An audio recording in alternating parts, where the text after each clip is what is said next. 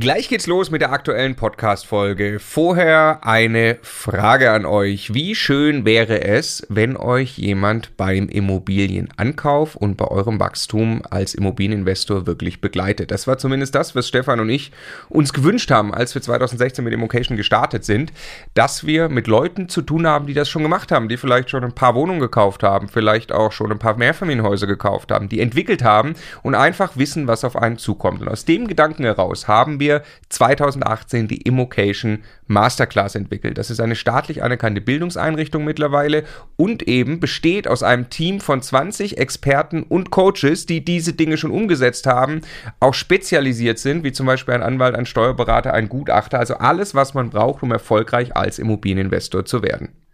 Genau, wir nehmen euch in diesem Programm sechs Monate an die Hand, erarbeiten gemeinsam individuell mit euch eure Ziele. Wo wollt ihr hin? Was genau braucht ihr, um dorthin zu kommen? Und dann gehen wir wirklich wortwörtlich mit euch gemeinsam auf Immobilienjagd und Immobilien kaufen. Das ist das erklärte Ziel, inklusive dann der fertigen Strategie, wie es im Rest des Lebens mit dem Thema Vermögensaufbau und Immobilien weitergeht.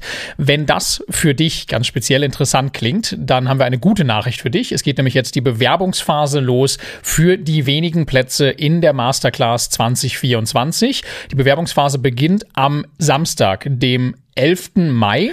Und alle Informationen zu diesem Thema findest du unter immocation.de slash masterclass und dort dann ab dem 11. Mai auch die Möglichkeit zur Bewerbung. Genau, wenn du dich also vollständig ausbilden lassen möchtest zum Immobilieninvestor, dann jetzt am besten auf immocation.de slash masterclass. Unabhängig davon, ob man den IAB gezogen hat, den Investitionsabzugsbetrag, kann man immer nach aktueller Rechtslage 20% frei, also frei auf die ersten fünf Jahre verteilen. Und jetzt werden das 50%. So, stellt euch jetzt mal nochmal diesen Photovoltaikanlagenfall vor, wo, wo viele dann so einen Investitionsabzugsbetrag ziehen. Du hast heute die Idee, eine Anlage für 400.000 Euro zu kaufen. Das heißt, du schreibst in deine 24 oder vielleicht hattest du dir schon letztes Jahr die Idee, schreibst in deine 23er Steuererklärung einen Abzugsbetrag von 200.000 Euro rein. Das ist der Maximalbetrag. In 2026 kaufst du die dann, dann ziehst du von deiner Bemessungsgrundlage, von dem Kaufpreis von 400.000 Euro, ziehst du den IAB, den du zwei bis drei Jahre vorher gezogen hast, schon mal die 200.000 ab, also die Hälfte. Mhm. Restbuchwert 200.000. 200.000. Jetzt kannst du davon im Anschaffungsjahr nochmal 50% ziehen. Das heißt, nochmal 100.000 Euro Kosten gegen deine Steuer. Mhm. Ist da, das ist so, das summiert sich, das summiert sich dann auf. Es ist 50 auf den, auf den Rest. Ich habe dann effektiv 75% Also ich habe da noch 100.000, 100 die ich über die Laufzeit dann abschreibe, übrig. Genau, dann hat man ja gerade noch ein Thema, bewegliche Wirtschaftsgüter, äh, degressive Abschreibung. Das heißt, die verbleibenden 100.000, auf die gilt meines Erachtens, äh, wenn das dem Entwurf äh, entsprechend dann durchsetzt wird, nochmal dass du neben der Sonderabschreibung, hm. neben der, den 100.000, ja nochmal 25% degressive Abschreibung machen kannst. Der Immokation Podcast. Lerne Immobilien. 2024, diese Steuertricks funktionieren jetzt. Wir wollen euch einen Überblick geben, wie man als Immobilieninvestor sehr gut Steuern sparen kann, ganz speziell in 2024, was sich alles geändert hat und wer muss diesen Überblick selbstverständlich geben? Natürlich Martin Richter. Hallo Martin. Ja, hallo, ich grüße euch, freue mich, dass ich wieder hier sein kann und äh, euch auch diesmal wieder die neuesten Neuigkeiten und äh, alte Weisheiten des Steuerrechts näher bringen kann. genau, und dann sitzt neben mir noch jemand genauso underdressed wie ich. Hallo Stefan. Stefan. Hallo Marco. Ja, ich habe gerade auch schon einen abgekriegt von Martin. Ja, ja, ja. also äh, genau. Aber es gibt einen Grund, warum Martin Anzug und Krawatte trägt. Er ist nämlich, äh, wie wir sagen, Deutschlands bester Steuerberater fürs Thema Immobilien. Wir kennen uns seit vielen Jahren. Wir machen immer wieder zusammen einige Podcasts und Videos. Wir nehmen jetzt drei Podcasts auf, wo wir uns ein bisschen länger in Ruhe unterhalten und machen auch noch ein paar schöne Kurzvideos von dir. Beides gibt's jeweils auf dem Immocation Podcast und dem YouTube-Kanal. Wir fangen also an mit den ja, Steuertricks 2024. Erstes Thema, was wir uns rausgesucht haben, Nutzungsdauer. Erklär mal, was tut man, ähm, was kann man bei der Nutzungsdauer optimieren und äh, was ist da 2024 gerade relevant? Ja, ähm, wir wollen ja möglichst wenig Steuern zahlen. Ich denke mal, da sind wir uns alle einig. Und wenn man sich anschaut. Zumindest die Leute, die, die das Video schauen, schätze ich, ja. genau. Äh, jetzt ist es äh, so, dass man ja die das steuerpflichtige Einkommen so ermittelt, dass ich von den Einnahmen die Ausgaben abziehe. Und eine dieser Ausgaben, dieses, dieser Kosten, äh, das ist die sogenannte Abschreibung. Das bedeutet, wenn ich jetzt eine Immobilie kaufe, äh, dann kann ich nicht den gesamten Kaufpreis sofort gegen meine Einnahmen rechnen, sondern ich muss die Anschaffungskosten der Immobilie und dann nicht mal der ganzen Immobilie, sondern nur des Anteils, der aufs Gebäude entfällt, nicht der, der auf dem Grund und Boden entfällt.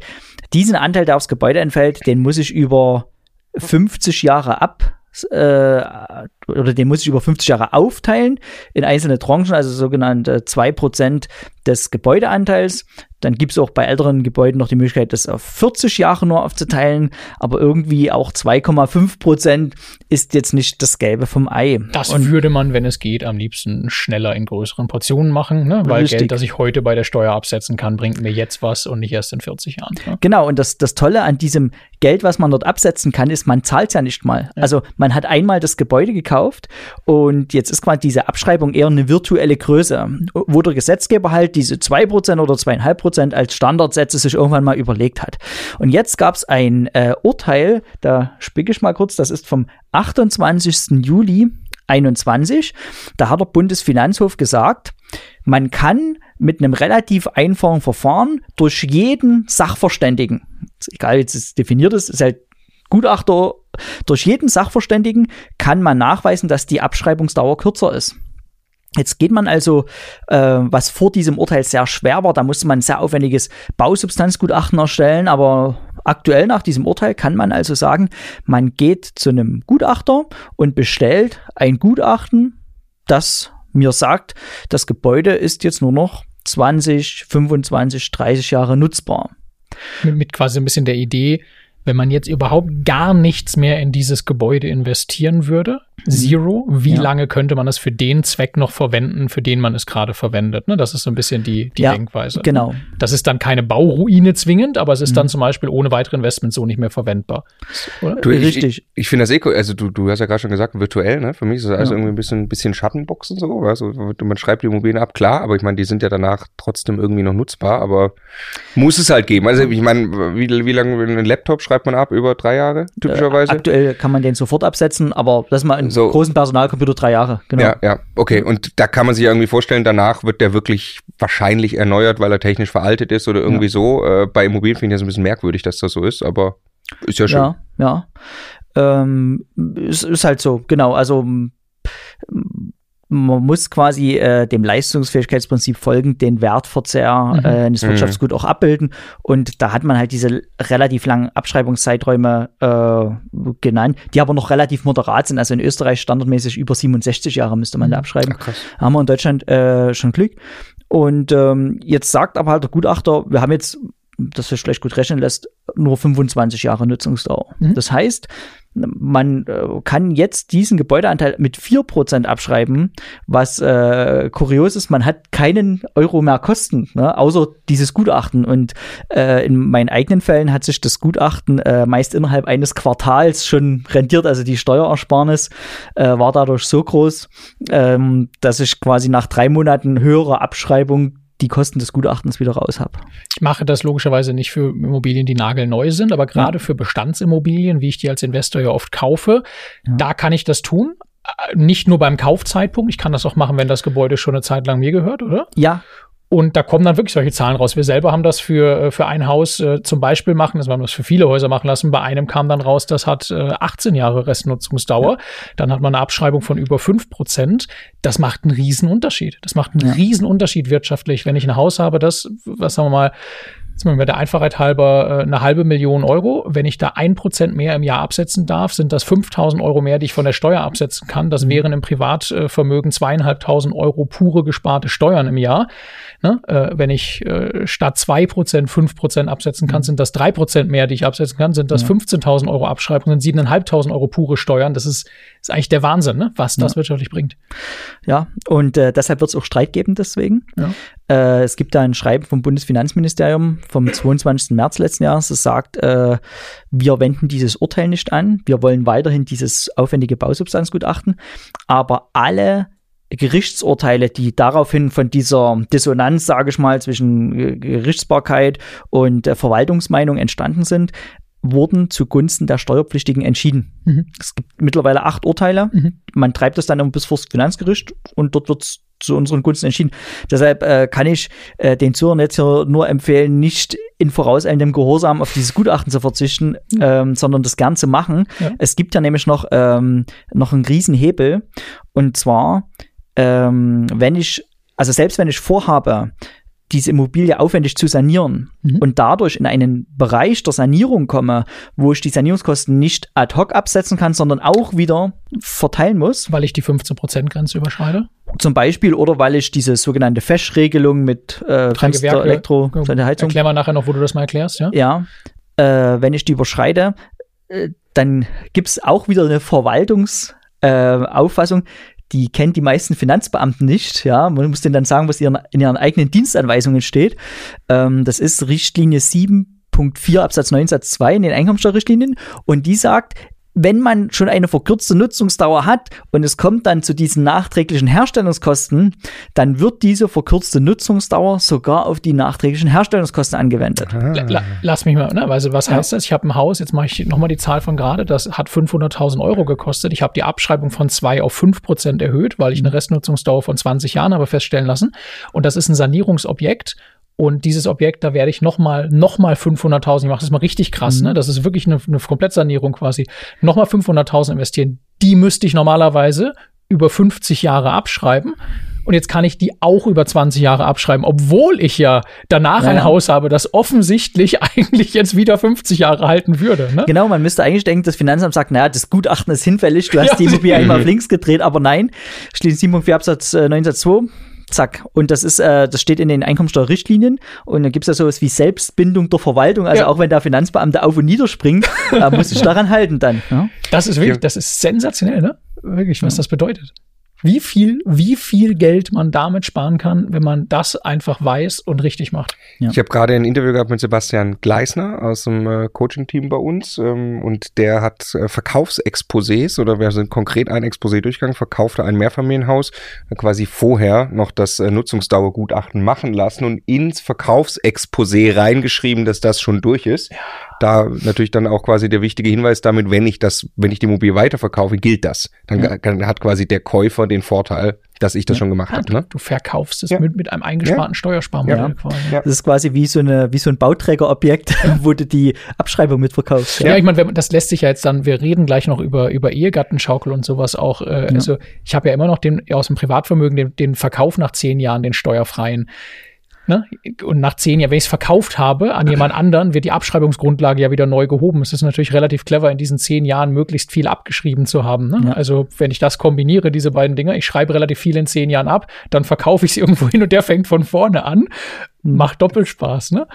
Ja. Äh, Also die, die Liste ist lang, Ja, ja, äh, ich- liebe Kollegen. Ja, ich weiß, jeder, der sich es macht fragt- euch Spaß, das Thema, aber jeder, der sich fragt, wo man das machen kann, nutzungsdauer.com zum Beispiel ist äh, auch ein Partner von uns, die machen das hervorragend und da kriegt man diese Gutachten. genau, muss man auch selber nicht zur Immobilie fahren. Ja. Und da wollte ich jetzt gerade auch nochmal den Punkt schon noch machen zu dem Thema, ähm, wie das dann in der Praxis äh, aussieht. Also ich mache dieses Nutzungsdauergutachten zum Beispiel über nutzungsdauer.com.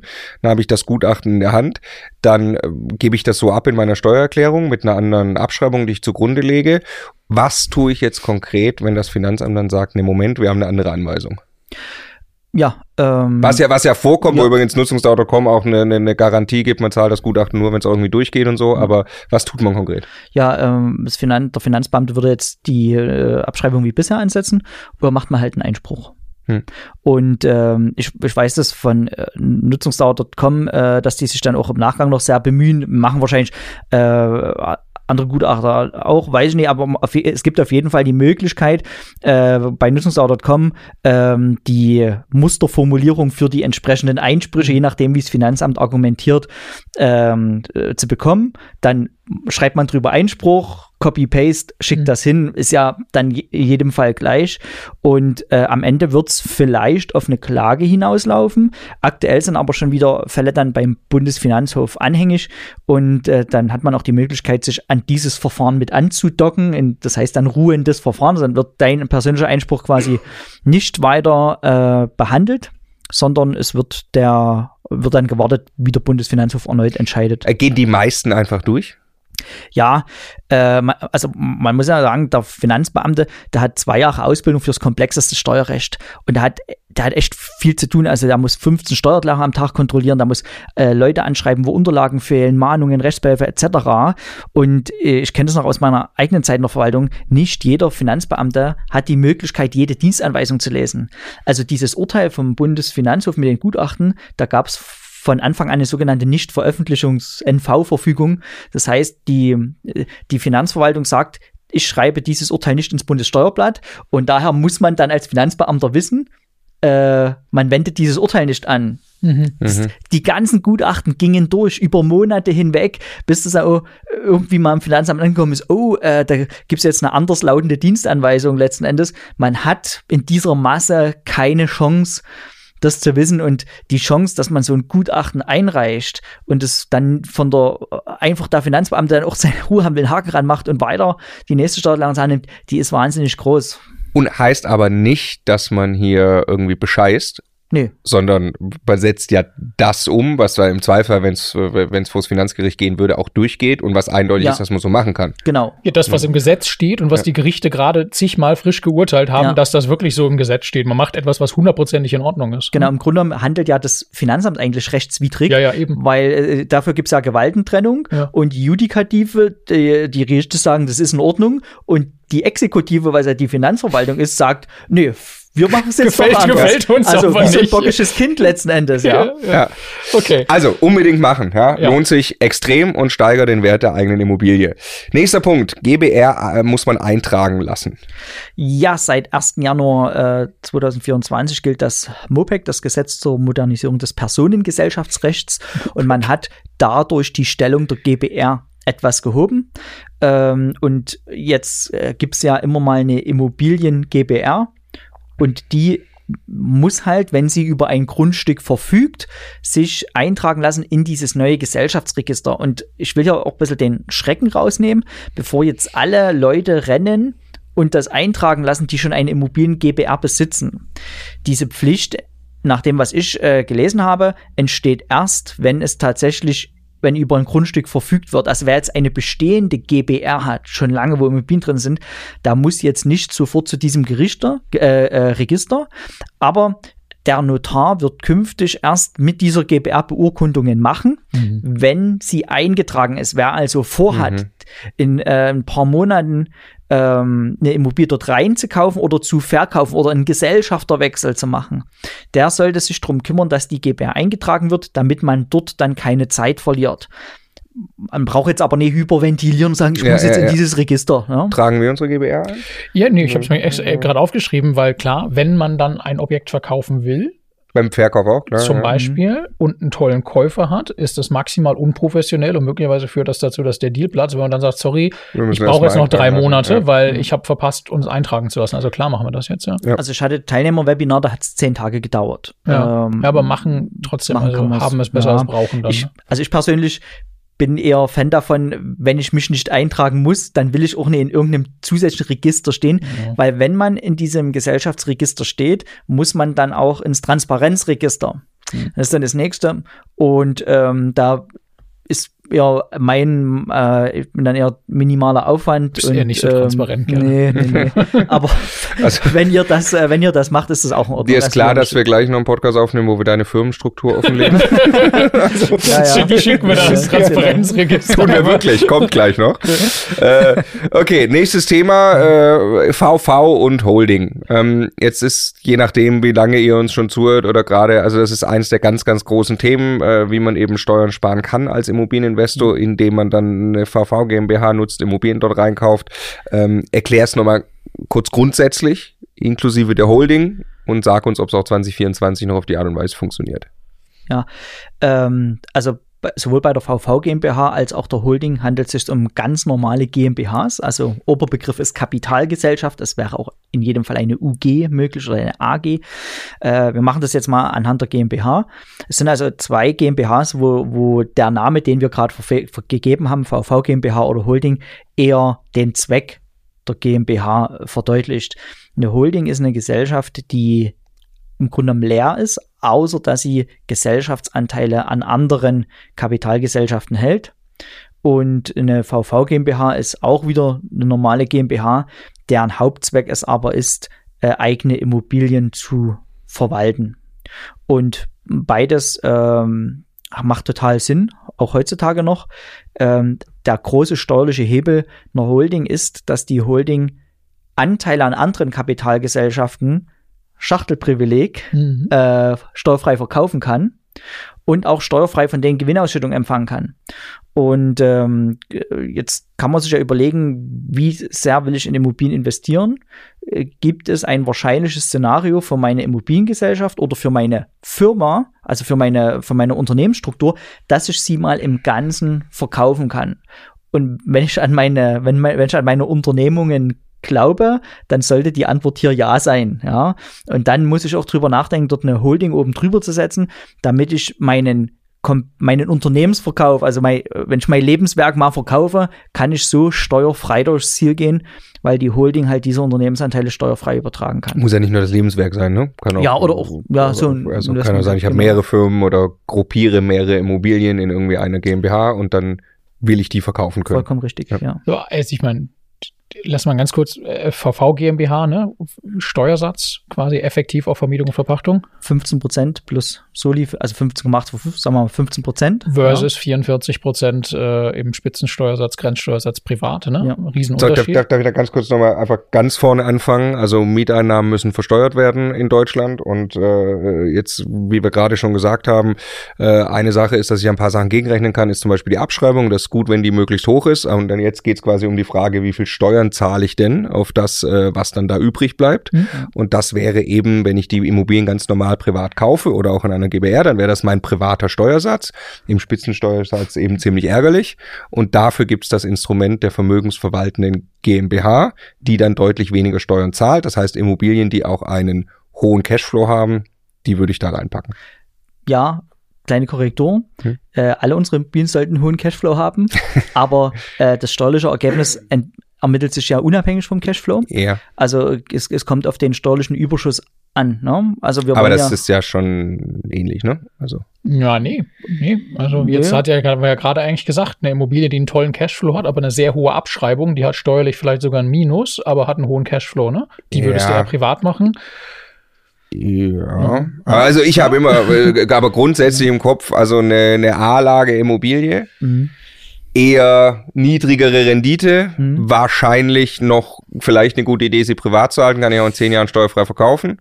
Ja. Eine Immobilie in der C-Lage, wo ich eher wirklich Einnahmen generieren will, zahle ich wahrscheinlich einfach mehr Steuern und pack sie deshalb in die VV. Ja, aber jetzt, jetzt mache ich das Gegenbeispiel. Jetzt nimmst du eins von unseren Eberswalde-Häusern. Jetzt gab es bei uns viele Gründe, warum wir das in VV GmbHs mhm. gemacht haben aber ein Haus, das ich kaufe, in dem ich umfangreich sanieren möchte und das keinen mhm. hohen Restnutzungsdauerwert äh, hat bei Kaufdatum, das könnte man eigentlich am besten als GBR kaufen, die ganzen Steuervorteile für zehn Jahre privat haben, sehr, sehr viel Geld von der Steuer privat absetzen und es dann, wenn man es halten möchte, nach zehn Jahren in eine VV GmbH überführen für die Phase, wo man es dann okay ja. melken möchte, mehr oder weniger. Ne? Also ja. ist schon quasi, finde ich die Unterscheidung sehr wertvoll, die du machst. Die, die wichtigste Differenz zwischen Cashflow und steuerlichen Überschuss ist im Grunde genommen äh, die Tilgung beim Cashflow ja. und die Abschreibung mhm. äh, steuerlich. Und wenn die Abschreibung größer ist als die Tilgung durch eine Nutzungsdauerverkürzung oder bei einer Denkmalimmobilie oder durch dann, Sanierungsmaßnahmen durch sofort absetzbare möglicherweise ja, auch, die du vielleicht sogar bankfinanzierst noch, ja, also genau. also wo mhm. kein Cashflow-Verlust ja. ist, dann ähm, ist es so, dass du steuerlich negativ bist, aber trotzdem positiven Cashflow hast und mhm. die wollen wir ins Privatvermögen nehmen und äh, wenn wir das Beispiel ganz einfach umdrehen, äh, du musst halt irgendwie, warum auch immer, 5% tilgen aber hast nur 2% Abschreibung vom mhm. Gebäudeanteil. Mhm. Dann hast du einen total miesen Cashflow, der kann sogar negativ sein, müsstest aber auf das Ergebnis wahrscheinlich noch Steuern zahlen. Mhm. Und das ist dann, äh, also aus Investorensicht ist das der Super-GAU, also kein Geld in der Tasche und dann noch Steuern ja, ja. auf den virtuellen Gewinn bezahlen. Und auch solche Immobilien kann man bei negativen Cashflow dann in der VV GmbH dadurch kompensieren, dass halt die Steuerlast darauf nicht so groß wird. Ich will es trotzdem versuchen zu vereinfachen. Ja, du hast auch recht mit der Vereinfachung erstmal. Also. Ja, ja, genau, weil wir müssen jetzt, also jetzt ist das immer eine Einzelfallentscheidung und ja. jede Immobilie verdient ihre eigene Steuerstrategie, glaube ich, ne? Ja. Äh, sagst du gerne. Ja. Äh, aber nochmal, was, was sollen die Leute in der VV GmbH kaufen? Nochmal in einfach. Immobilien, die entweder durch laufende Vermietung oder durch einen Verkauf einen hohen steuerlichen Überschuss generieren. Mhm. Ja. Was oft mit dem Cashflow übereinstimmt. Genau, was oft renditestärkere Immobilien sind. Ja. Ne? Äh, Ja, klar. Ja. Ja, genau. Und dann aber einen riesen Unterschied macht. Wir haben, wir haben ähm, ne, vor zwei Jahren haben wir mal zusammen ein Excel-Sheet quasi gebaut, wo man, wo man zeigen kann, wenn man einfach das Geld, das aus einer VV GmbH, aus einer Immobilie überbleibt, wenn man das thesauriert, wenn man das nicht sofort verleben, sondern damit langfristigen Vermögensaufbau machen möchte, man behält einfach mehr Geld über, wenn man weniger Steuern zahlt, dann hat man mehr Geld, das man wiederum investieren kann in weiteren Bestandsaufbau. Da kommt relativ schnell raus, dass man mit exakt der gleichen wirtschaftlichen Aktivität in 10, 15 Jahren das doppelte Vermögen aufbaut. Ne? Und das ist, äh, ist Wahnsinn, wenn man das sieht. Also ich kaufe dieselben Immobilien, ich mache dieselben Dinge, ich gebe mir dieselbe Mühe und am Ende habe ich doppelt so viel Geld, dadurch, dass ich äh, zwischendurch nicht schon Geld ans Finanzamt abgegeben habe. Und diesen Effekt zu sehen und zu verstehen, ist, glaube ich, ganz, ganz wichtig, wenn man am Anfang dieser Reise steht. Ne? Also an, an, an der Stelle jetzt mal der Hinweis, weil wir da ja schon Jahre äh, miteinander arbeiten, über die Themen reden. Ähm, auf immocation.de slash Steuerwebinar kann man sich anmelden. Es gibt jetzt äh, im März äh, gibt es ein Live-Webinar, das wir mit dir mit dir aufsetzen. Ähm, ein paar wenige Termine und dort gehen wir diese, diese ganzen Themen strukturiert durch. Du zeichnest am iPad, du erklärst genau. Wir können, glaube ich, sogar in diese Excel reingucken. Nee, die, die schicken wir den Teilnehmern hinterher zu, die Excel. Genau, Genau. und, und äh, machen es quasi wirklich äh, strukturiert ausführlich. Ähm, genau, immocation.de slash Steuerwebinar, da könnt ihr euch anmelden, ist 100% kostenlos. Ja. Okay, VV und Holding, gibt es irgendeine Änderung 2024? Gar Funktioniert nichts. Nee, das nach wie sind vor. äh, die schönen äh, Unternehmensstrukturen, ähm, in denen ich auch investiert bin. Ähm, das ist so altes angelsächsisches Steuerrecht, sage ich mal. Ähm, wenn man in solchen Strukturen investiert, kann man äh, mal davon ausgehen, dass die auch noch lange so bleiben werden und lange mit diesen steuerlichen äh, Vorteilen und Gegebenheiten ausgestattet sind. Nutzungsdauer kann ich auch in einer GmbH machen, wenn ich möchte. Ne? Also Ja. Sachen kommen. Ist fraglich, ob ich das, ähm, ob das empfehlenswert ist, weil wir ja in der GmbH äh, aus Finanzierungsgründen immer möglichst hohes Eigenkapital ähm, ausweisen. Und wenn wir die Abschreibung hochziehen, wird halt unser Eigenkapital schneller verbraucht oder unser Betriebsergebnis verschlechtert. Man äh, könnte das aber lösen, indem man quasi zwei Bilanzen erstellen lässt, eine Steuerbilanz, die ziemlich arm ist, und eine Handelsbilanz für die Bank, Mhm. wo man eben von dieser äh, Abschreibungsverkürzung äh, keinen Gebrauch macht. Wo, wobei ich das vielleicht sogar etwas kritisch finden würde, ja. Also, Muss man drüber nachdenken, einfach pauschal quasi einen, Fehl, einen Fehlbetrag jährlich zu produzieren, ist irgendwann ein Problem für die GmbH. Ne? genau, also ich verzichte zum Beispiel ähm, in, in meinen GmbHs, äh, wenn die Buchhaltung gemacht wird, äh, gibt es ja auch Wahlrechte.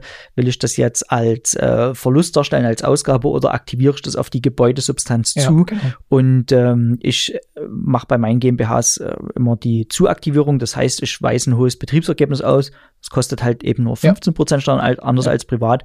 Und äh, mache mich dann aber für die Bank etwas a- attraktiver. Machen wir auch so. Ja. Okay. Okay, Ehegattenschaukel, nächstes Thema. Ja. Ehegattenschaukel äh, ist ja, was du schon angeschnitten hast vor uns, äh, nach zehn Jahren verkauft man eine Immobilie vom einen auf den anderen und hat damit den großen Vorteil, dass die Immobilie in der Familie bleibt, dass man gleichzeitig aber auch wie bei einem Verkauf unter Dritten die neue Abschreibung hat. Ne? Und äh, da hat man jetzt äh, Vermietete Immobilie, ne? Ach so, Richtig, ja, ne? genau. Genau, es, äh, Nicht das Eigenheim. ja, das kann man auch abschreiben, aber es kommt in der Steuer halt nicht an. Ja. Mhm. In der vermieteten Immobilie äh, gibt es dann halt die Möglichkeit, die Abschreibung äh, neu zu machen. Und äh, wie ich glaube, du hast vorhin gesagt, mit der Kombination Ja. dieses Mhm. Gutachtens dann noch äh, echt äh, gute Möglichkeiten, dann auch noch die Abschreibung äh, auf, die, auf den verkürzten Zeitraum ähm, äh, durchzuführen. Man hat ja aber allerdings äh, als Ehegatten häufig den Fehler, nenne ich es jetzt mal. Also ich will jetzt vielleicht nochmal ganz klar sagen, jeder, der sich auf den Weg gemacht hat und eine Immobilie, eine vermietete Immobilie gekauft hat, der hat in meinen Augen schon mal keinen Fehler gemacht, sage ich mal. Aber äh, was vielleicht noch optimierbar ist, viele kaufen die Immobilien gemeinsam Mhm. und die haben dann natürlich grundsätzlich erstmal nur die Chance, eine halbe Ehegattenschaukel zu spielen und sich zu verkaufen. Wenn man so in einer Bruchteilsgemeinschaft drinsteht. Genau. Äh, Lass mal ein konkretes Beispiel. 500.000 Euro haben wir gerade gehabt. Ne? Mhm. Das ist irgendwie ein kleines Mehrfamilienhaus oder eine große Wohnung, je nach Stadt. Ja. Äh, die Äh, wir beide sind verheiratet. Die haben wir jetzt zusammen gekauft. Jeweils 50-50 stehen wir drin. Das ist jetzt nicht ideal. Ich mache jetzt mal den Idealzustand. Du hast die gekauft. Ne? Ja. Wir können auch beide fürs Darlehen haften, aber du hast die, äh, stehst als Eigentümer drin. Du hast ein Nutzungsdauergutachten gemacht. Äh, das Ding schreibst du relativ hoch ab. Wir haben das in unserer gemeinsam veranlagten Steuererklärung drinstehen äh, und so weiter und so fort. Nach zehn Jahren darfst du das steuerfrei verkaufen. Sagen wir mal, die Immobilie ist auch in zehn Jahren im Wert gestiegen. Jetzt verkaufst du mir nach zehn Jahren diese Immobilie von damals 500.000 Euro. Die hast du eigentlich schon abgeschrieben auf, keine Ahnung, 250.000 Euro in der Zeit Ja. jetzt, weil du hast ja ein Gutachten und so benutzt. Ne? Ich kaufe die von dir. Jetzt ist der erste, das erste, was passiert ist, ich darf erstmal wieder die Abschreibungsgrundlage zurücksetzen auf 100 Prozent und ich fange wieder von dem vollen Betrag an abzuschreiben. Wahrscheinlich sogar mehr als meine 100 Prozent, Ja. weil die ist ja im Wert gestiegen in der Zeit. Ja. Äh, 150 Prozent nach zehn Jahren vielleicht denkbar, wenn man ein bisschen was entwickelt hat. Ja? Hervorragend. Äh, Schritt eins, das passiert. Schritt Nummer zwei ist, was, also wie, wie funktioniert das mit dem Kauf? Ich möchte dir jetzt ja nicht, sagen wir mal, 600.000 Euro überweisen, sondern Also ich würde erstmal hoffen, dass du mir 600.000 Euro überweist, äh, ich habe sie nicht. weil wir dann, also dafür gibt es ja Bankdarlehen, Ja, okay. dann spielen wir frische Liquidität in die Familienkasse und Ja. in dieser Marktphase ist es, glaube ich, ziemlich gut Liquidität zu haben, um neu zu kaufen. Ja. Wenn du das aber gar nicht möchtest, äh, könnte ich dir auch äh, den Kaufpreis von jetzt 750.000 in meinem unendlichen Großmut als Verkäuferdarlehen zur Verfügung stellen. Ja. Du würdest also kaufen, hättest bei mir Schulden. Was für einen Zinssatz würdest du dir vorstellen in deinem Großmut? Ah, ich kenne ja deine Bonität und nee, äh, das wäre ja äh, ein unbesichertes Darlehen, äh, weil wir wollen das Grundbuch freilassen und jetzt aktuell, wo so laufende Zinsen vielleicht bei 3% sind für ein Immobiliendarlehen, wenn man dann sagt, okay, wir tragen keine Grundschuld ein, das ist also ein unbesichertes Darlehen, du hast jetzt auch nicht unbedingt Bock, groß Tilgung zu leisten, sondern willst mir erstmal nur Zinsen sein, dann würde ich mich schon so bei 10, 11% Zinsen äh, wohlfühlen, ja. Mhm. Ich finde das nicht ganz so großmütig, wie du gerade meintest, aber okay. Heißt, ich zahle dir jetzt 75.000 Euro, nimm mir die 750, ja, äh, Zinsen im Jahr. Und jetzt passiert was ganz Interessantes mit diesen Zinsen, ja. Die, Ja. die zahle ich dir. Die setze ich, weil das ja meine vermietete Immobilie ist, von der Steuer ab mit, sagen wir mal, vereinfacht 45 Prozent äh, Grenzsteuersatz inklusive Soli. Ne? Trage sie in der Steuererklärung ein, die wir gemeinsam machen, mit minus 45 Prozent mal den Betrag. Du trägst sie ein als Einkünfte aus Kapitalvermögen, Richtig. oder? Genau, und da habe ich halt nur 25 Prozent, äh, weil, und das ist ganz wichtig dazu zu sagen, da muss fremdüblich ausgestaltet sein, Ja. der Darlehensvertrag. Das heißt, die Konditionen müssen zur Höhe der Zinsen passen. Und wenn wir das schaffen, deshalb die 10 Prozent für ein unbesichertes Darlehen, sch- halte ich für legitim, Ja. Dann können wir diese 45 Prozent und 25 Prozent nutzen. Haben 17.000, äh, 17 Prozent Delta dazwischen, ne? Zwa- 20 jetzt in unserem. 45, Das- das- 45 zu ja. 25, ja klar, weil wir, weil wir im Spitzensteuersatz sind, ne? ähm, haben 20 Prozent Delta auf 75.000 Euro. Und das heißt jetzt wirklich, dass wir am Ende 17.000, 18.000 Euro Steuern übrig behalten, mehr, also quasi mehr Geld nach Steuern auf unserem Konto haben als vorher. Genau. Wir haben dieselbe Immobilie, dieselben Mieteinkünfte, es hat sich nichts geändert. Und ich überweise dir Geld quasi auf dein Konto. Wir geben es gemeinsam in der Steuererklärung an. Am Ende haben wir zusammen 17.000 Euro mehr Geld. Richtig, wir tauschen quasi in der Familie Geld hin und her und am Ende sind es äh, 20 Prozent, also 15.000 Euro äh, mehr ja, von 75. Ach, sorry, ja, ja, Ja. ja, sorry, ich war noch bei einer. Gruppenzahl. Du hast recht, Ja, es ja. sind 15, sorry. Aber mit Spitzensteuersatz und Soli äh, kommen wir dann wahrscheinlich noch ein bisschen höher. Ja. Deswegen gibt es T-Shirts, auf denen bei uns hinten drauf steht Hashtag Steuersatzgefälle. Genau. Richtig? Genau. ja. also jeder, der das nicht macht, ne, Mhm. lässt einfach sämtliche Familienurlaube, gute Familienurlaube des Jahres wahrscheinlich einfach auf der Straße liegen. Und jetzt stell dir mal vor, äh, wir haben noch zwei äh, studierende Kinder, Ja. die brauchen eh jährlich ihre äh, 10.000 Euro. Ja. Und ich schenke von meiner Forderung, die ich ähm, äh, gegen dich habe, schenke ich meinen Kindern noch einen Anteil und zwar genauso viel, dass ungefähr 10.000 Euro Zinsen bei denen ankommen, weil das bei die denen noch steuerfrei müssen. Ja. Grund. So, jetzt äh, haben wir nicht nur auf, auf der Ebene zwischen uns gespart, sondern wir nutzen noch die geringere Progression von null der Mhm. Kinder aus und ähm, müssen nicht mehr, also ich sage mal, wer seinen Kindern äh, 200.000 Euro zukommen lässt über so ein Leben, der muss für 360.000 gearbeitet haben, dass nach der Steuer netto diese Ja. 200 bleiben und äh, jetzt zahlst du denen quasi pro Jahr 10.000 Euro jeweils, Ja. also 10% auf die 100.000 Darlehen, die sie bekommen haben und kriegst auf diese 20.000 Euro sogar äh, 8.000 oder 9.000 vom Staat zurück. Das Ja. heißt, ähm, netto nur 11 gezahlt. Ja. Und wenn man das jetzt mal so einer übergeordneten, in so eine übergeordnete Steuerstrategie äh, ähm, reinpacken. Das heißt auch, ich muss mir jetzt aus meinen Gesellschaften weniger Geld rausnehmen, Ja. weil mein Konsum Ja. gerade, also wenn ich den so Ja. 10.000 geben würde, müsste ich ja ungefähr 35.000 mehr Gehalt mir zahlen.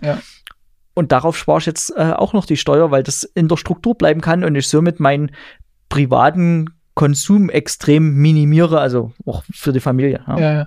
Ja. Es ist also jeder, der jetzt denkt, das klingt toll, aber auch sehr kompliziert. In dem Webinar malst du das wirklich auf, ne, mit Folien. Das ist dann viel leichter begreifbar, wenn man die wie verschiedenen Akteure nebeneinander sieht. Ja. Aber es lohnt sich, das zu verstehen. Genau. Irgendwelche 2024 Änderungen? Äh, es ist ja zurzeit noch das Wachstumschancengesetz im Werden. Äh, final wird es wahrscheinlich äh, Ende Also März. Entschuldigung, ich meine gerade zur Ehegattenschaukel. Ach so, Gibt's dort Entschuldigung. Irgendetwas, was wir, was man beachten muss in 2024 beim Umsetzen der Ehegattenschaukel? Also- Neues Register für GBRs hatten wir. Genau. Äh, würde ich abschließendes Thema, oder? Ja, Denkst nee, du, ist passt. noch relevant? Gut, also Ehegattenschau, glaube ich, erklärt. Jetzt jetzt ist das nichts Neues, aber es ist, glaube ich, immer wieder wichtig zu verstehen, dieses Modell funktioniert auch 2024. Es basiert auf ganz, ganz vielen grundsätzlichen äh, Rechten erstmal und äh, Dinge, die sich auch nicht ändern, wie zum Beispiel, dass jemand in der Ehe nicht, nicht schlechter gestellt werden darf als außerhalb der Ehe und ganz vielen anderen Prinzipien, die du uns schon ein paar Mal erklärt hast. Ähm, deshalb ja, lohnt sich diese, diese Alltime äh, oder Evergreens quasi genauso drauf zu haben, ähm, die man eben 2024 wieder umsetzen kann. Ne? Okay, Wachstumschancengesetz.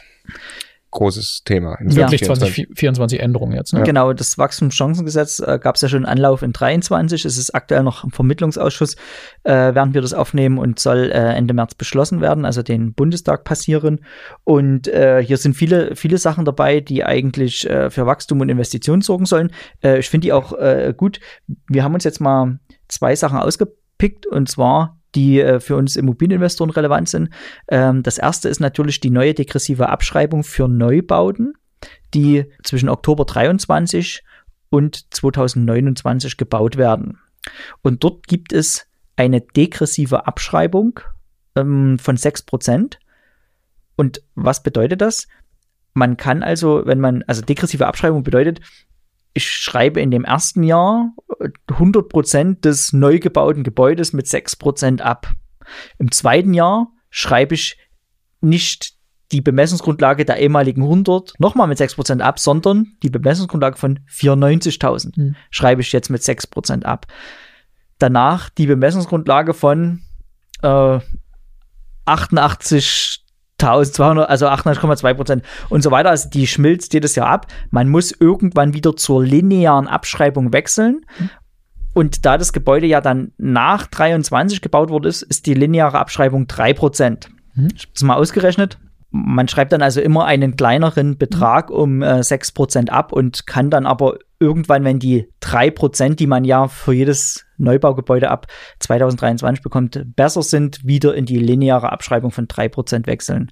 Und in dem Kontext zu, zu dem, was wir vorher gesagt haben, äh, macht Neubau dann halt total Sinn, nicht in irgendeiner Struktur, sondern im Privatvermögen, weil ich ja natürlich meine laufende Steuerbelastung durch Abschreibung und Zinsen dann extrem mindern kann. Ne? Mhm. Wenn wir jetzt mal eine ganz leichte Berechnung machen, jemand stellt sich äh, ein Objekt für eine Million hin, Neubaukosten eine Million, 8% Rendite. Da hat er 80.000 Euro Mieteinnahmen. Wenn ich jetzt schon 6%, äh, wenn ich jetzt schon 6% Abschreibung habe und noch 3% Zinsen darauf bezahlen muss, komme ich alleine dadurch auf steuerliche Kosten, die ich gegenrechnen kann, von 90.000. Mhm. Das heißt, ich habe 10.000 Euro Verlust und spare als Privatperson 4.500 Euro Steuern. Gibt's über die degressive AFA hinaus noch irgendwas? Ich glaube, es war auch mal irgendeine Sonder-AFA noch im Gespräch, eine so zusätzliche Abschreibung noch mal irgendwie für vier Ja. Jahre oder sowas, ne? Äh, das ist äh, die Sonderabschreibung für Mietwohnungsneubau. Ja. Dort bekommt man zu den laufenden 3% Abschreibung äh, zusätzliche 5% Abschreibung in den ersten vier Jahren. Mhm. Äh, muss dann aber auch zehn Jahre lang vermieten, sonst fällt das wieder weg. Und äh, da gibt es so eine generelle Vorschrift für Abschreibungen im Einkommensteuerrecht. Man kann nur eine von beiden wählen. Also on top funktioniert es nicht. Was heißt eine von beiden? Äh, entweder die degressive Abschreibung oder die Sonderabschreibung. Ah, ich kann nicht die degressive Abschreibung und die Sonderabschreibung. Ja, äh, also das ist die, wahrscheinlich die Regelung, die kommt. Äh, das steht in Paragraph 7a Einkommensteuergesetz. Das Wachstumschancengesetz ist aber an der Stelle noch etwas offen. Mhm. Aber das ist äh, Gegenstand der Verhandlungen mit. Äh, man kann aber auf alle Fälle mal sagen, wenn es kommt, die 6% hat man safe. Die zusätzlichen 5 kann ich mir kaum vorstellen, wäre aber genial. Na, okay. ich meine, es wäre ja aus einer, aus einer immobilienwirtschaftlichen Perspektive extrem wünschenswert, dass ja. das Neubau wirklich gefördert wird. Ich, wollte nur eine Anmerkung machen. Ich glaube, das ist, macht super interessant steuerlich Neubau. Äh, ja. Die große Gefahr ist, dass man da dann Dinge kauft, die auch nur deshalb interessant sind, mhm. weil sie steuerlich subventioniert werden. Weil ein 8%er Neubau ist äh, ein Ding nahe der Unmöglichkeit, würde ich mal behaupten, wie du es gerade genommen hast. Und wenn ich dann einen Neubau 3%er kaufe, der aber durch die steuerliche Rechnung, wie die guten alten Vertriebsimmobilien in Leipzig früher, äh, dann irgendwie schön aussieht, aber auch nur funktioniert, solange das ganze Steuerkonstrukt läuft, mein Einkommen entsprechend hoch ist und so weiter, aber eigentlich das Geld nicht wert ist, was ich bezahle, da ist es halt sehr, sehr gefährlich. Ne? Ganz genau. Ja. Und ähm, wie wir ja schon immer sagen, gut, dass du den Punkt nochmal machst, Immobilien müssen sich rechnen. Ja. Das heißt, am Monatsende sollte ich mehr Geld in der Tasche ja. haben als davor und nicht nur durch eine Steuerersparnis, sondern schon aus der Immobilie. Genau, also Immobilien müssen sich rechnen ohne die Steuersparnis. Ja. Also wir haben auch ein, ein konkretes äh, Projekt auf dem Tisch, wo wir überlegen, was zu tun, wo es auch um Neubau geht, was jetzt davon abhängt, was dann am Ende genau in dem Gesetz drinsteht. Ähm, und das ist schon eine hochattraktive Rechnung.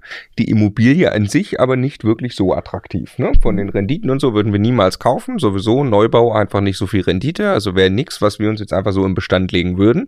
Funktioniert für uns möglicherweise deshalb, weil wir einfach wissen, wir haben eine sehr, sehr hohe Steuerbelastung, wenn wir Geld aus der Firmenstruktur rausbekommen wollen, ähm, äh, wo ja bei uns das Geld quasi aufläuft, wenn wir das privat haben wollen, dann ist das genial, wenn wir diese Immobilie haben. Das ist ein, ein Vehikel, äh, um an dieses Geld ranzukommen, was wir in den Firmenstrukturen haben, für uns.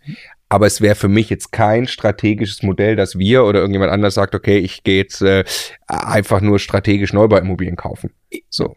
Insbesondere, und jetzt korrigiere mich, Martin, wir haben ein riesiges Steuerprivileg in dem Privatvermögen mit dem steuerfreien Verkauf von Immobilien. Ja. Das ist nicht in Stein gemeißelt, dass es das in 10 Jahren oder 15 Jahren oder sowas noch gibt. Mhm.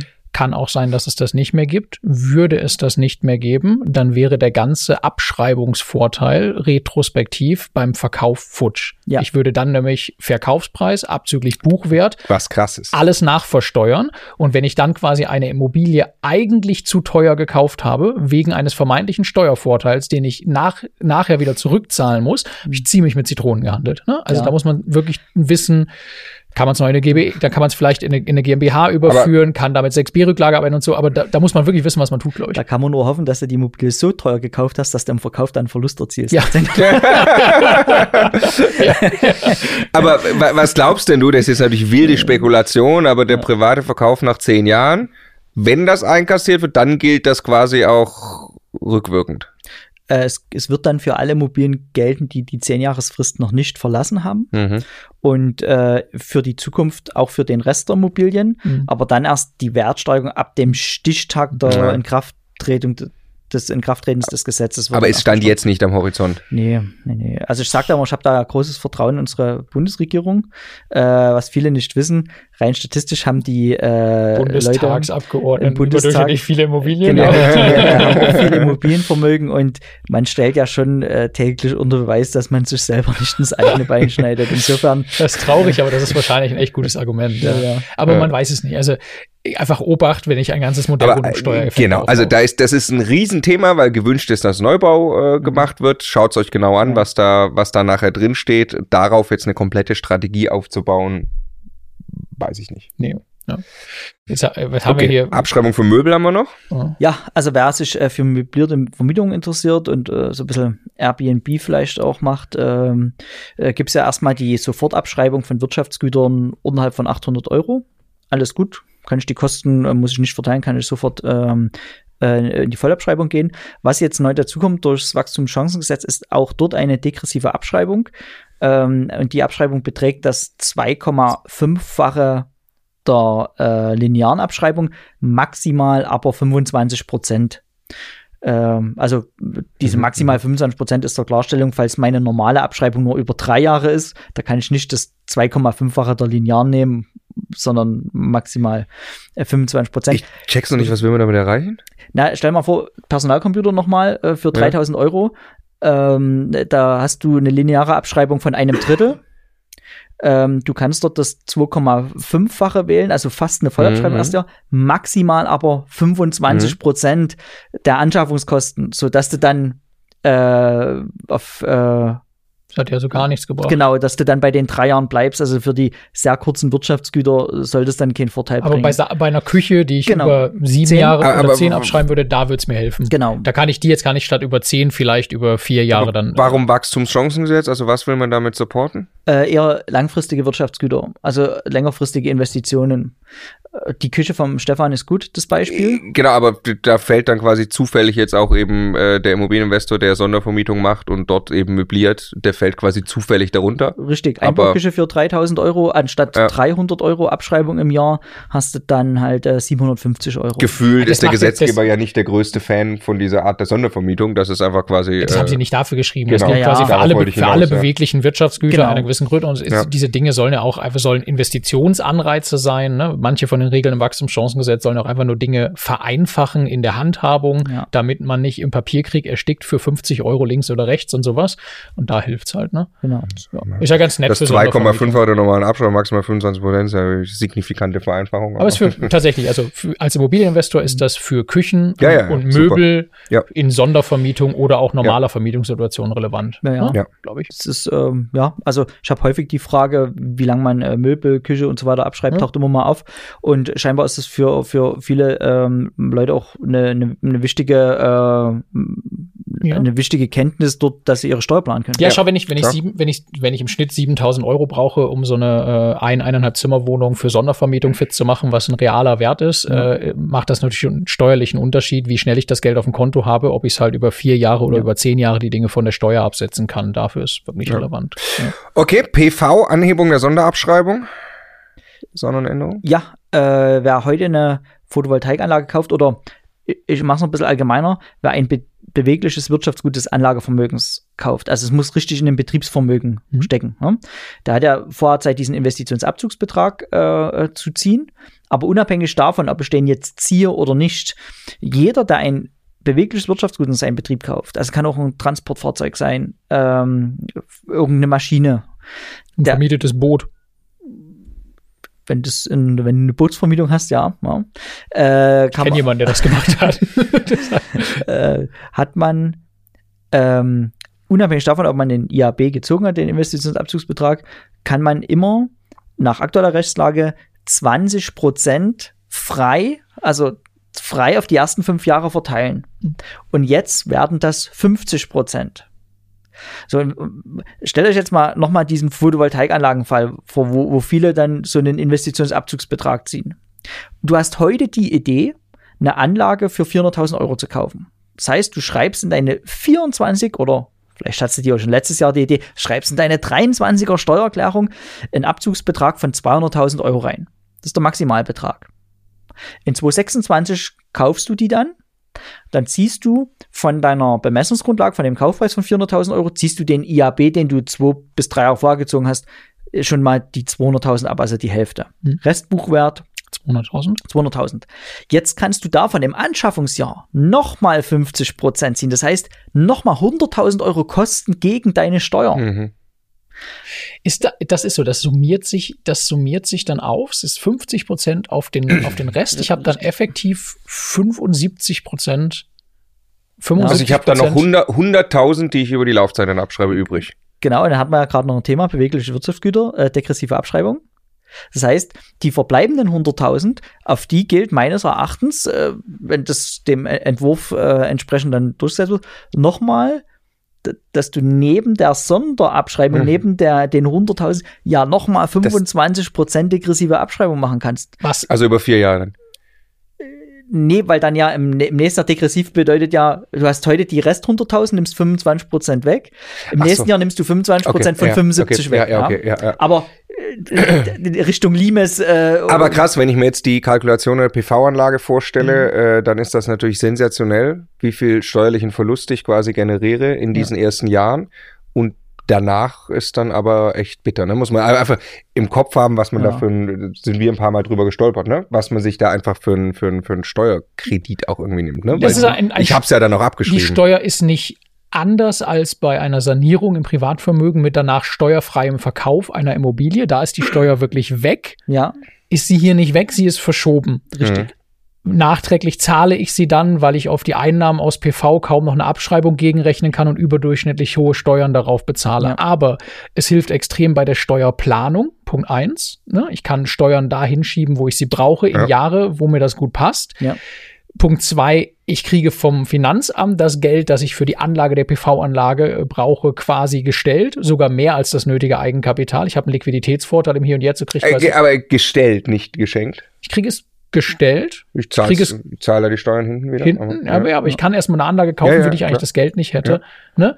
Und Punkt drei, ich habe einen riesen Barwertvorteil. Also Geld heute auf dem Konto ist Ja. einfach viel mehr wert als Geld in 10 Jahren oder in 15 Jahren. Genau, ich will nur wieder das gleiche sagen, was wir bei Immobilien auch immer sagen. Ne? Wenn du das Gefühl hast, die, die PV-Anlage in sich rechnet sich nicht, Ja. dann kannst du dir die in den ersten Jahren unglaublich schön rechnen mit diesen Steuervorteilen und machst es möglicherweise Ja. und vergisst, was dann hinten raus passiert. Hundertprozentige Zustimmung. Ja. Aber das ist, aber es ist krass, wie sich die Dinge dann jetzt auch aufsummieren, ne? Mit, mit einem vernünftig geplanten IAB, danach Sofortabschreibung, danach degressive AFA. Das ist ein krasser Unterschied zu früher. Ja. Okay, dann äh, kommt äh, dein Lieblingspunkt, Ich Stefan. wollte intervenieren, dass er nicht reingenommen wird. Ja. Genau, äh, Werbungskosten, das ist unglaublich. Es geht jetzt hier um Millionen. Der Verpflegungsmehraufwand äh, von 14 Euro auf 15 Euro. Ja, also Setz uns ins Bild, Martin. Ähm, ich will jetzt die tollen Themen, die wir bisher angesprochen haben, der, Lächerlichkeit, der Lächerlichkeit preisgeben.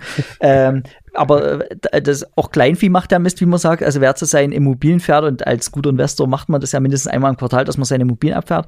Da ist ja auf einer Dienstreise, also es ist nicht Fahrtenwohnung Arbeit und der kann erstmal die tatsächlichen Kfz-Kosten absetzen die man auch ermitteln kann über äh, die Kosten, die man hat für sein Fahrzeug im Verhältnis zu den gefahrenen Kilometern.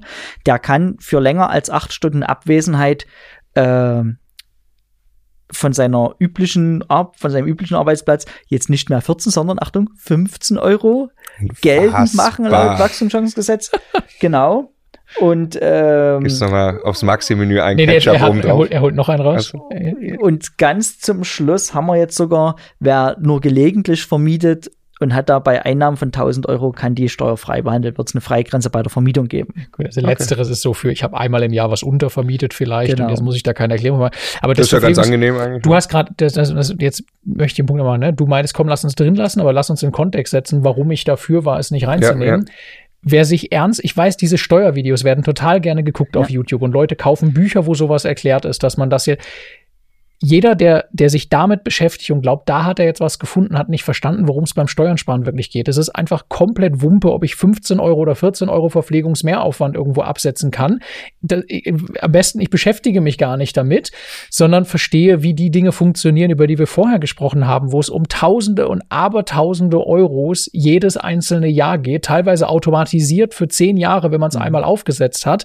Ähm, statt zu gucken, ob ich, ne, genau wie kann ich noch zwei Kilometer mehr herfaken auf dem Weg zur Arbeit und noch drei Tage erfinden, wo ich noch irgendwo hin musste und sowas. Das ist einfach, so spart man keine Steuern. Das ist, das ist so wie, wie glauben, dass ich quasi am Ende finanzielle Freiheit dadurch erlinge, erringe, dass ich jeden Cent dreimal umdrehe und noch fünf Euro meine Lebenshaltungskosten reduziere. So löst du es nicht. Ne? Ja. Und das Richtig. ist völlig falscher Fokus, finde ich. Ja. Also ich weiß, dass bei euch Marco die Excel-Tabelle führt mit den 14, 15 Euro. Ja, ja, ja, ja, ja. genau, genau. Ja. Okay, äh, nochmal, das waren jetzt, glaube ich, ausschnittsweise dann auch wirklich ein paar Dinge, die man machen kann als Immobilieninvestor, ähm, die dann wirklich auch viel bringen. Und äh, immocation.de slash Steuerwebinar gibt's den kompletten Überblick. Live-Webinar mit dir, am besten jetzt gleich anmelden. Und äh, genau, 2024, deine Summary, Steuern sparen, kann man. Auf jeden Fall, ja. Sehr gut. Vielen Dank, Gerne. bis zum nächsten Video. Bye, bye.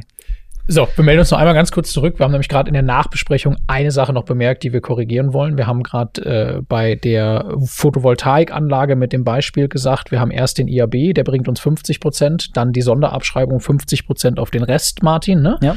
Dann haben wir noch äh, quasi noch von den 400.000 noch 100.000 Euro Restbuchwert. Und dann haben wir gesagt, jetzt kommt ja auch noch die degressive AFA und hatten gerade im Schnellverfahren behauptet, die wäre jetzt 25 Prozent groß. Ja. Das wäre diese Maximalgröße.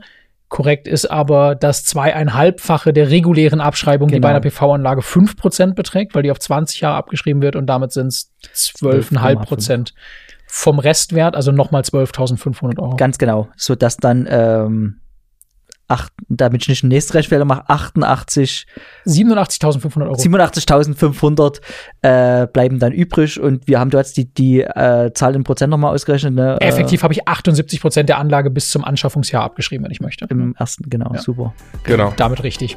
Ja. Immocation.de slash Steuerwebinar für mehr Details.